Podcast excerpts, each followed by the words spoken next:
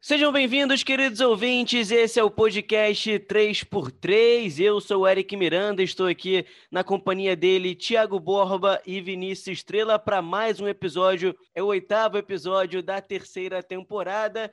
Mas fala aí, Thiago, comeu muito chocolate nessa Páscoa? Fala, Eric, queridos ouvintes. Cara, não precisa ser Páscoa para a gente exagerar no chocolate, né? Então, é, comemos sim, claro, não tem como não mas muita consciência, sem a missa, como o ministro Cássio Marques Nunes permitiu. Cássio Nunes Marques, ou Cássio. Agora eu não sei o nome do ministro, mas respeito, é um novato, né? Um novato assim como eu, cada um novato na sua. Mas é, vamos embora, mais um episódio começando aí. A gente não vai falar desse tema, mas eu tinha que trazer aqui minha crítica veemente ao grande ministro. Terça, quarta-feira tem coluna e a pauta já está pronta. Que isso? Já já começou afiado desse jeito? Nem perguntei ao Vinícius Estrela qual chocolate você prefere, Vinícius, preto ou branco? Eu prefiro o chocolate da Taça Guanabara de 2000. 5 a 1 Vasco da Gama. Que na mulambada. Esse é o chocolate favorito. É isso aí, um show do Edmundo. Taça Guanabara de 2000. Thiago lembra, Com Thiago lembra com certeza. Não, não, na época o Thiago era vascaíno ainda, desculpa. Vocês vão ter é vergonha. Verdade. É verdade. Tu é era verdade. flamenguista, né, Vinícius, nessa época, né? Tu também não comemorou. Não. Não. Entendi. Mas enfim, tudo certo. Tô comendo muito, muitos doces aí, assistindo uma série que eu tava indicando aqui para vocês, vou deixar para os ouvintes. Os últimos Kizares no Netflix conta um pouco da história de, da queda do reinado, né? Da, da família Romarov, se eu não me engano, um negócio assim, Romanov, peço desculpas, para o governo comunista lá em 1906 até 1920. É isso então, momento cultural já do Vinícius Estrela nesse comecinho de episódio. É episódio dessa semana que foi muito quente, né? Muitos acontecimentos aí ao longo da semana. O canal de Suez que foi finalmente reaberto aí, as restrições nas principais capitais aqui do Brasil, a morte do policial militar lá em Salvador depois daquele surto no começo da semana e fechando, como o Thiago falou, sobre essa autorização do ministro Cássio Nunes Marques de cultos durante a Páscoa, né, depois dessa série de restrições de diversos governadores nos estados. A gente selecionou três, a gente parece que é, parece que são as três principais notícias da semana, então vamos nessa para a primeira notícia que a gente selecionou para comentar aqui com vocês. Biden apresenta novo pacote de 2,3 trilhões de dólares focado em infraestrutura e combate às mudanças climáticas. Esse projeto, esse pacotão aí apresentado pelo Biden é a segunda proposta legislativa em dois meses no cargo, como suporte, claro, à economia americana que foi muito afetada durante a pandemia de Covid-19. Tiago Borba, já que você bateu no peito, né? Mandou, vem, pode vir. Começar com você. Porque o governo Biden parece que o governo Biden, muita gente votou nele contra o Trump, né? acreditando que seria um governo é, diferente do que foi Donald Trump, e parece que realmente está sendo né? Claro que está num contexto de crise, né? um contexto de uma economia muito afetada por conta da pandemia, muito desemprego também, apesar da economia americana ter se recuperado. Como é que você percebeu esse novo pacote aí apresentado pelo Biden? É a solução, Tiago? Mais uma pauta bem, bem animada mas eu acho que essa semana a gente conseguiria fazer dois episódios de tanta coisa que aconteceu. Provavelmente a gente teria seis principais notícias para fazer. Enfim, a gente teve que escolher essa do Biden porque ela é muito interessante e chama a atenção. Primeiro, por ser eh, para nós brasileiros, né, o dólar valendo 7 reais, 8 reais, 10 reais, 2,3 trilhões é uma coisa assustadora, pô. Eu não sei quanto é que está o nosso PIB hoje, mas acredito que a gente não tenha isso de PIB, o que teve, teve o governo americano de investimento.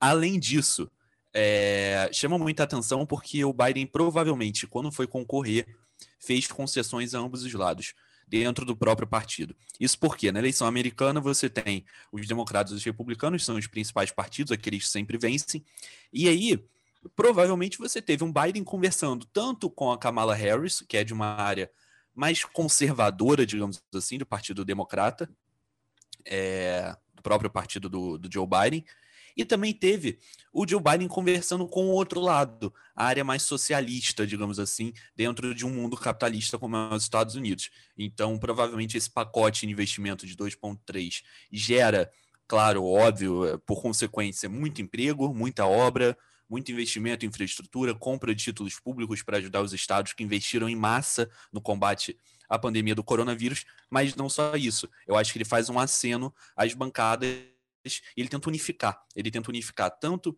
gregos e troianos, tanto é, liberais e mais socialistas dentro do próprio partido. Vamos ver como isso vai ser recebido dentro do Senado. É, não tenho certeza se isso será aprovado e já surgem outras notícias de que de que provavelmente virão outros pacotes de investimento, talvez não numa proporção tão grande, mas ainda assim outros pacotes de investimento. É, então, como o Thiago falou, é testar um pouco também é, como é que está o Congresso americano, né, depois das, das eleições aí do ano passado que a gente comentou aqui nesse podcast, até porque tem que pagar, né? Esse projeto, né, Vinícius? Tem que pagar no final, a conta chega. E tem muitos deputados americanos aí, congressistas americanos, estão preocupados como é que Joe Biden vai conseguir pagar um projeto de 2,3 trilhões de dólares, né? É, enfim, é, muitos temem aí que tenha um aumento de impostos, então é para se pensar também na, na, dívida externa americana, que já é muito alta, conhecida por ser muito alta. Então, Vinícius, como é que você percebeu também trazendo aqui para discussão esse projeto? Ótimo ponto, Eric. Assim, a, a grande dúvida é se o volume do pacote ele é condizente com as necessidades ou não. É, só para vocês terem ideia, ele já teve um pacote de 1,9 trilhões aprovados por de 51 a 50, com a Kamala Harris decidindo a votação. Então, assim, bem divididas as opiniões sobre o pacote. Mas, como você mesmo disse, a conta chega, Eric. E como é que se financia um pacote desse, né, de forma um pouco mais didática? Existem três formas.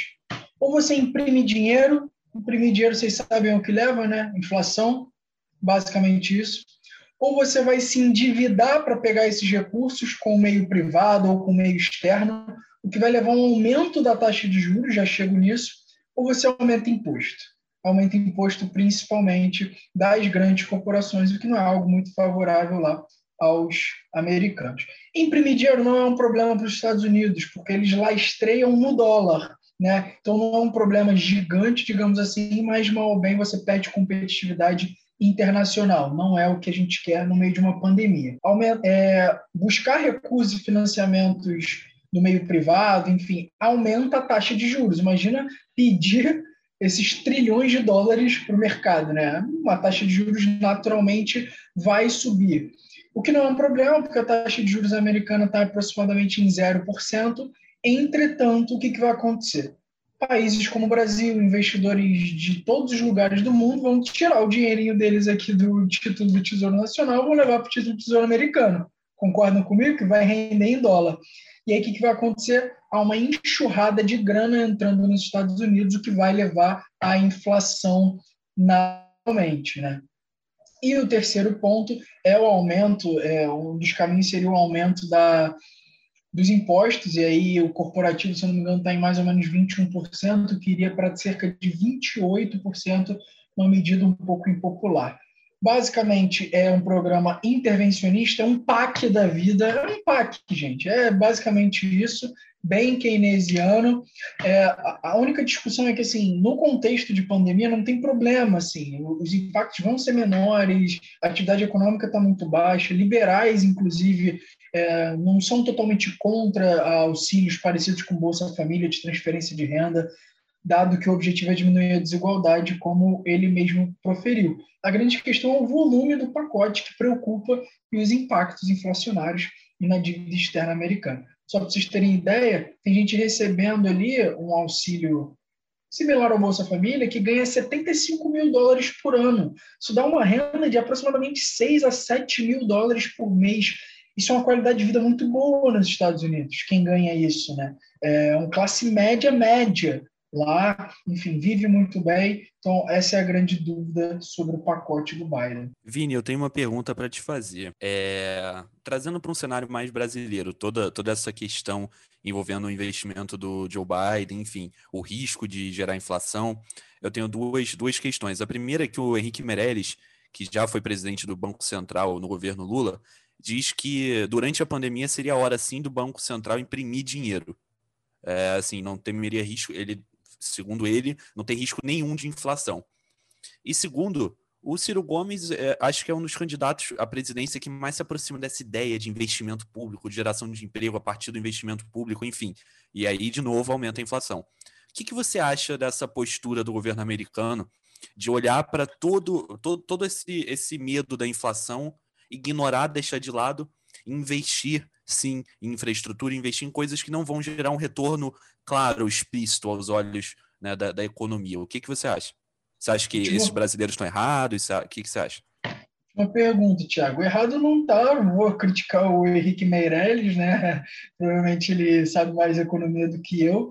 De fato, inflação em si seria muito baixa se a gente imprimisse dinheiro, obviamente dependendo do volume, tem várias variáveis para botar no cálculo.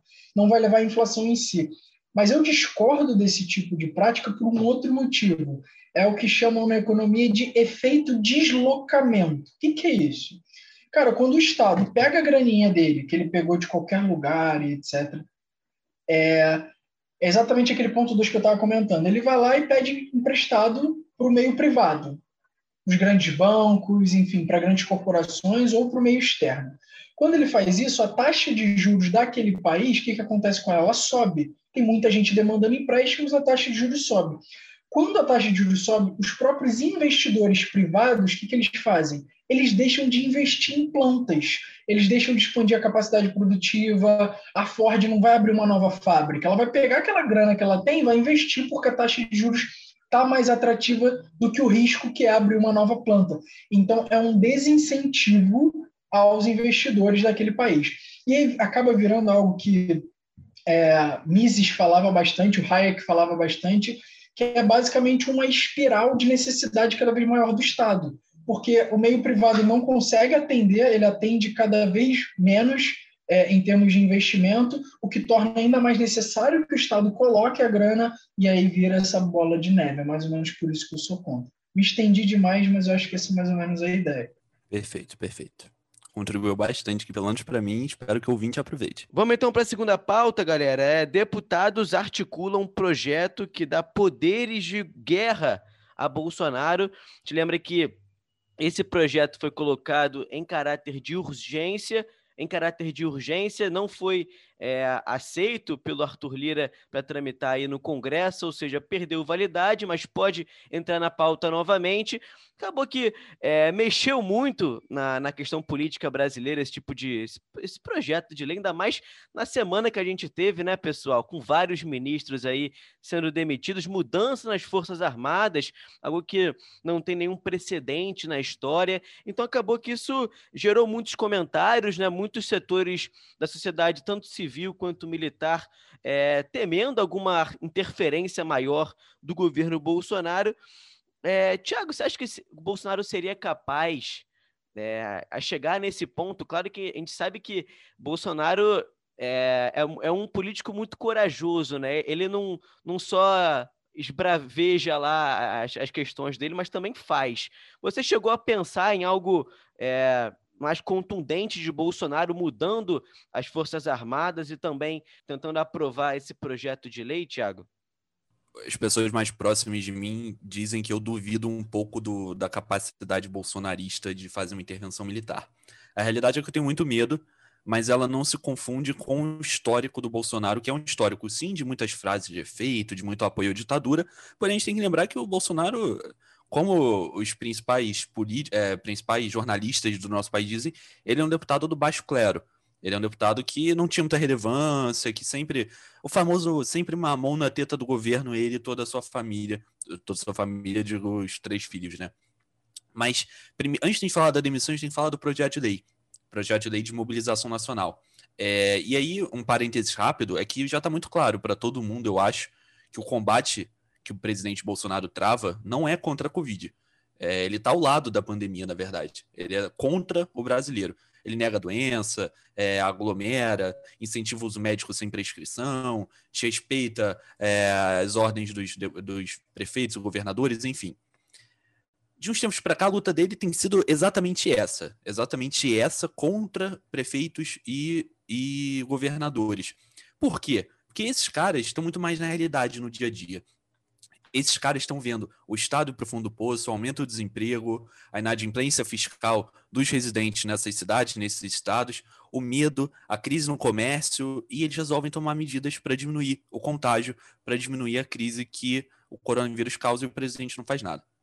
Enfim, vem o projeto de lei da mobilização nacional, que nada mais é. E aí, enfim, eu quero, eu quero trazer dois pontos interessantes e depois trago dois, duas curiosidades, digamos assim. O primeiro ponto é que essa mobilização nacional já existe, tá? Ela, ela já está ela já tá na Constituição, já tem uma lei própria, enfim, ela serve para caso de agressão estrangeira. E a lei da própria mobilização nacional fala exatamente isso. É um conflito entre o Brasil e outros países. É quase um estado de sítio. Não é exatamente um estado de sítio, mas é quase isso. Com esse projeto de lei, que estava para ser aprovado, né, que o deputado Vitor Hugo pediu urgência, é, o Bolsonaro poderia decretar a mobilização nacional com a própria crise da Covid.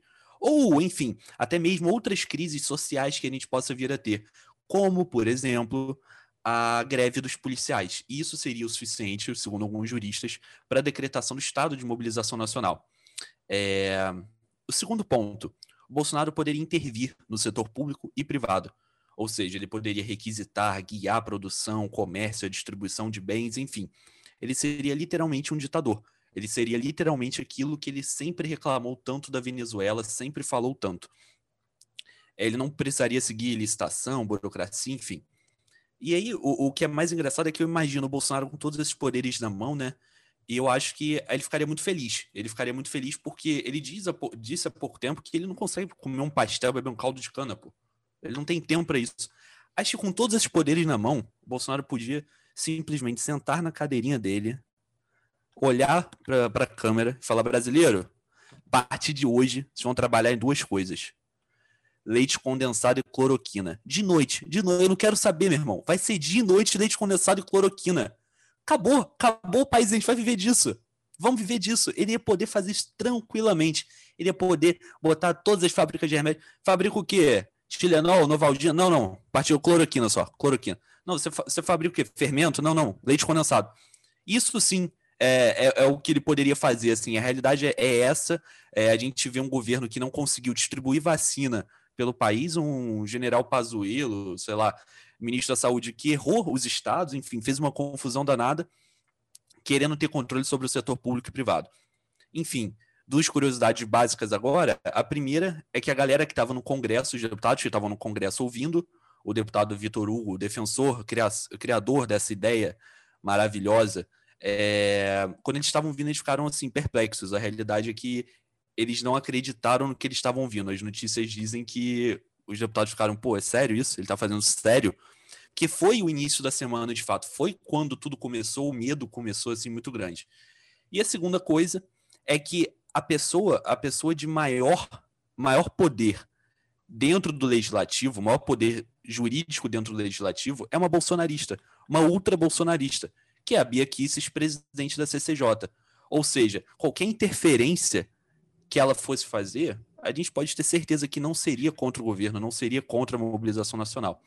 Então, para mim, foi um perigo, foi um absurdo, é, mostra bem quem o Bolsonaro é, ainda foi relativamente covarde, porque não teve a cara de pau de, de botar a cara realmente na frente desse projeto, deixou um deputado dele, enfim, bolsonarista, falar por si é, bem, bem estranho, isso diz bastante sobre o nosso país hoje. É, e a Bia Kicis, Thiago, que tentou fazer um motim lá em Salvador por conta daquele episódio lá com os policiais militares, depois que, que aquele policial militar acabou morrendo após um surto, né?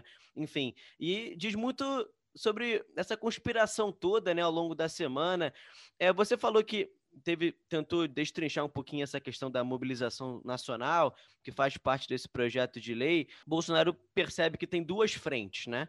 De prefeitos e governadores que estão do lado do João Dória, das medidas restritivas tomadas pelo João Dória, né, que, que é o grande líder, vamos dizer assim, desses prefeitos e governadores, e do outro lado o Bolsonaro com todo o seu negacionismo. Mas o Bolsonaro não consegue interferir é, nas ações de prefeitos e governadores justamente por conta daquela ação é, do STF que impede ele de fazer isso. Então ele tenta desmobilizar é, essas ações dos prefeitos e governadores de alguma forma. E foi com esse projeto de lei que ele tentou, dessa vez, desmobilizar essas ações. Até porque está chegando, né, galera? Eleição do ano que vem, o Lula já está dando entrevista, né? o, o João Dória, que deve se candidatar assim, já está se mobilizando. Ele, que é um marqueteiro profissional. Então, Bolsonaro quer, de alguma forma, ele já entende, já consegue perceber o saldo negativo da pandemia, tenta desmobilizar, de alguma forma, esses prefeitos e governadores. Vinícius, como é que você percebeu esse mais esse ato autoritário de Jair Bolsonaro essa semana? Eu acho que vocês foram bem completos na análise de vocês. Eu só colocaria o ponto que a gente vai emendar né, na próxima pauta, que também é uma forma de acenar contra é, o movimento das Forças Armadas, que não está perto deles como ele gostaria. Acho que isso ficou bem claro. Acho que o projeto acabou sendo mais uma fanfarronice do presidente e de seus apoiadores. Dificilmente algo desse tipo passaria num Congresso sem seu apoio, mas mostra um pouco de seu caráter. Beleza, então, vamos emendar então na terceira pauta, que diz muito é, a respeito sobre a última pauta que a gente falou, que é o Bolsonaro demitindo aí dois de seus ministros durante a semana, e essas duas demissões aconteceram no mesmo dia, né? Eu lembro que ao meio-dia, tá saindo do trabalho, o Ernesto Araújo foi demitido, e aí tá, os jornais, todo mundo comentando, Ernesto Araújo demitido, muita gente previa. Um, lap, um lapso de tempo errado, né, mas previa. Mas depois, ao, ao, longo da tarde, por volta aí de quatro horas, o ministro da Defesa, o Azevedo Silva, também foi demitido, e aí todos os jornais já mudaram todas as pautas, calma aí, dois ministros demitidos. A gente começou a analisar o que que Bolsonaro quis dizer com isso, porque até agora está meio confuso, dois ministros sendo demitidos no mesmo dia. É, Eric, acho que ele deu uma clara resposta de novo, acho que assim, mais um aceno autoritário e tentando equilibrar todos os bambolês, né? A gente já previa a saída do Ernesto Araújo pela falha na negociação das vacinas, depois o episódio com a Cátia Abreu derrubou ele é, pelo Congresso, mas eu acho que, principalmente falando do Azevedo e Silva, ministro da Defesa, é uma demonstração de que ele quer umas forças, ele quer que as forças armadas estejam mais de seu lado e menos como mais uma instituição aí dentro do, dos nossos é, do nosso modelo de governo, digamos assim. É o pra meu exército, sabe, como ele quer dizer, né? Ele sempre é, diz, é o meu exército. Exatamente. É isso que ele quer, exatamente. Até porque o Azevedo e Silva tem ótimas relações com o STF. Acho que o Bolsonaro não gosta muito do STF, não, mas assim, acho que é só um chute meu. É... O Azevedo e Silva também tem boa relação com o Congresso, com a Casa Legislativa. Então, e obviamente, é, ele, ele também tinha ótimas relações com os comandantes de cada uma das forças armadas, então cortou o mal ali pela raiz, quer, a força, quer as forças armadas mais para próximo dele, como consequência caíram cada um dos comandantes das forças, do Exército, Marinha e Aeronáutica. E, e fica muito claro isso que eu estou falando na própria, no próprio depoimento do Azevedo Silva. Né? Ele diz que representou bem, a missão foi cumprida com o Exército cumprindo o papel de sua instituição dentro do nosso regime democrático, ou seja, não somos fantoches de Bolsonaro. Essa foi a mensagem aí. E no meio desse bolo, ele ainda tentou né, agradar o Centrão, se não me engano, a Flávia Arruda, a deputada Flávia Arruda, é, foi exatamente foi eleita aí como secretária de governo. Então, nesse meio tempo aí na loucura, ele ainda tenta acenar para o Centrão. Tá perdido, pessoal. É, então vamos voltar um pouquinho, vamos tentar comentar, Tiago, sobre a demissão do Ernesto Araújo, que era um, um pouco previsível, né? Ele era um político muito desgastado já, principalmente por conta da pandemia, da, a, da aquisição de vacinas, ele que teve uma péssima relação aí com países chaves, como a China, por exemplo. Né? Então, era previsível. Ele que também não tem uma relação muito boa com o Congresso, até com alguns deputados do Centrão, que tentavam articular a queda dele já há muito tempo. Então, comenta para a gente um pouco, trazendo aqui para os nossos ouvintes, essa demissão do Ernesto Araújo, que era, como, como foi a do Pazuello, já prevista, né, Tiago? É, o engraçado que a gente leu uma matéria que ela falava exatamente isso, né? Ela falava basicamente sobre como o governo Bolsonaro age para fritar os seus ministros, e aí consequentemente eles serão trocados, assim, não tem muita dúvida. O Ernesto Araújo sai, um cara super falastrão, bem da base ideológica do, do presidente, né? Bem mais ligado, não sei se é exatamente ligado, mas acredito que bem mais ligado ideologicamente ao Olavo de Carvalho, o grande guru bolsonarista, e entra alguém que não tem tanta, de novo, né? O novo o Carlos Alberto Franco França, novo ministro das Relações Exteriores, não tem tanta experiência com essas ligações é, multinacionais, porém é uma pessoa próxima ao presidente, próxima a alguns secretários do presidente.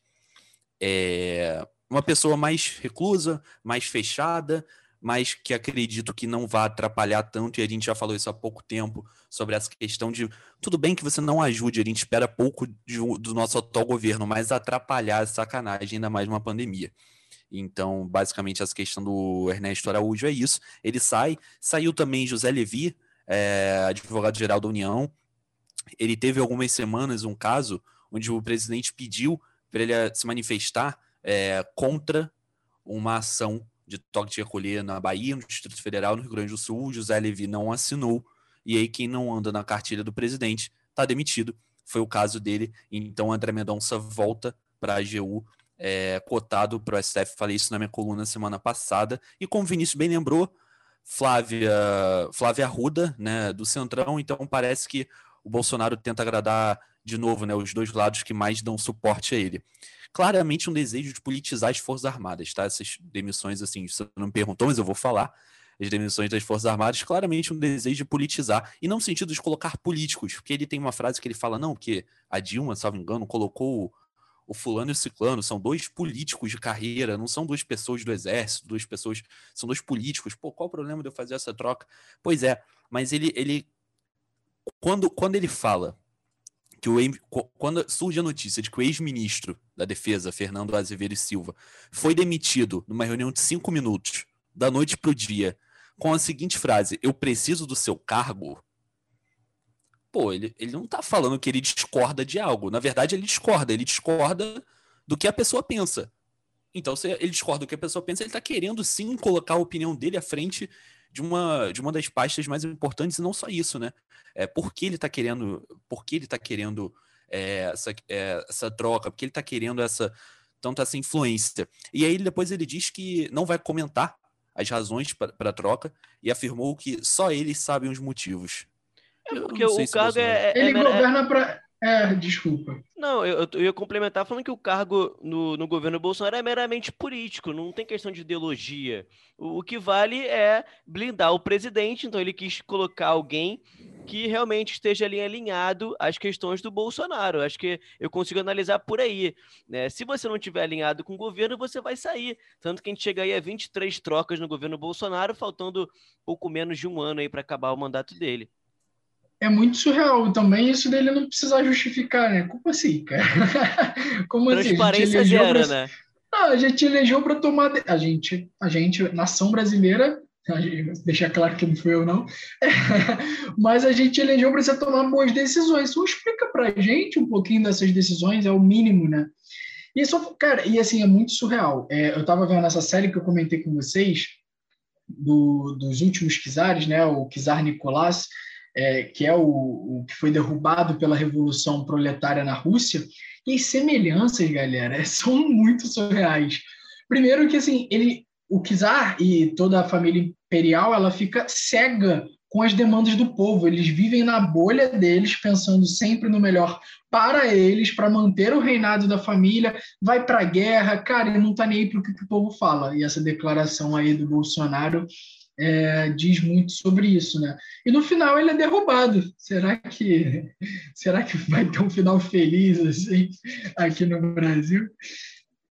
Não sei, não sei. Vamos esperar, porque Lula essa semana deu uma entrevista à Band News FM no programa do Reinaldo Azevedo. Tiago, você assistiu? Eu prometo assistir, Eric. Não assisti, não, mas eu tô bem curioso para ah, ver o que o ah. ex-presidente fala. É, eu assisti Foi boa? Você que viu.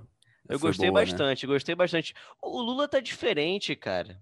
Passou pela prisão, ele, ele voltou outro cara. Não é, não é o mesmo Lula, não. Não é, não. Sempre antes de eleição, eles são diferentes, Eric. Fica tranquilo, cara. É... Legal como é que tá funcionando, né? O cara é bom mesmo. É isso então, vamos fechar por aqui, Thiago, Vinícius. Valeu, pessoal. Mais um episódio aí, muito feliz de estar tá aqui na companhia dos meus amigos. Fiquem ligados. Envie esse episódio para, no mínimo, três amigos de vocês. Pelo amor de Deus, vamos disseminar conhecimento. E até a próxima terça-feira. É isso então, Vinícius. Valeu, Thiago. Valeu, pessoal. Boa Páscoa. Lembrando que a gente está gravando esse episódio domingo de Páscoa. Uma excelente Páscoa para vocês, um ótimo começo de semana. E vamos embora que o Brasil ferve e a gente está aqui para apresentar notícias de forma descontraída. É isso então, não tem tempo ruim para o podcast 3x3. Ficamos por aqui. Valeu, ouvinte. Tchau, tchau. Hoje o golpe é lá no meu AP. Pode aparecer, bota a culpa no PT. Hoje o golpe é lá no meu AP cloroquina até amanhecer. Xinga aí, quer gritar. Quem é Minion tá em casa, quer mugir, vem pastar. Quem é gado tá em casa. Leite moça, prazer. Põe a farda, hum, engrossa.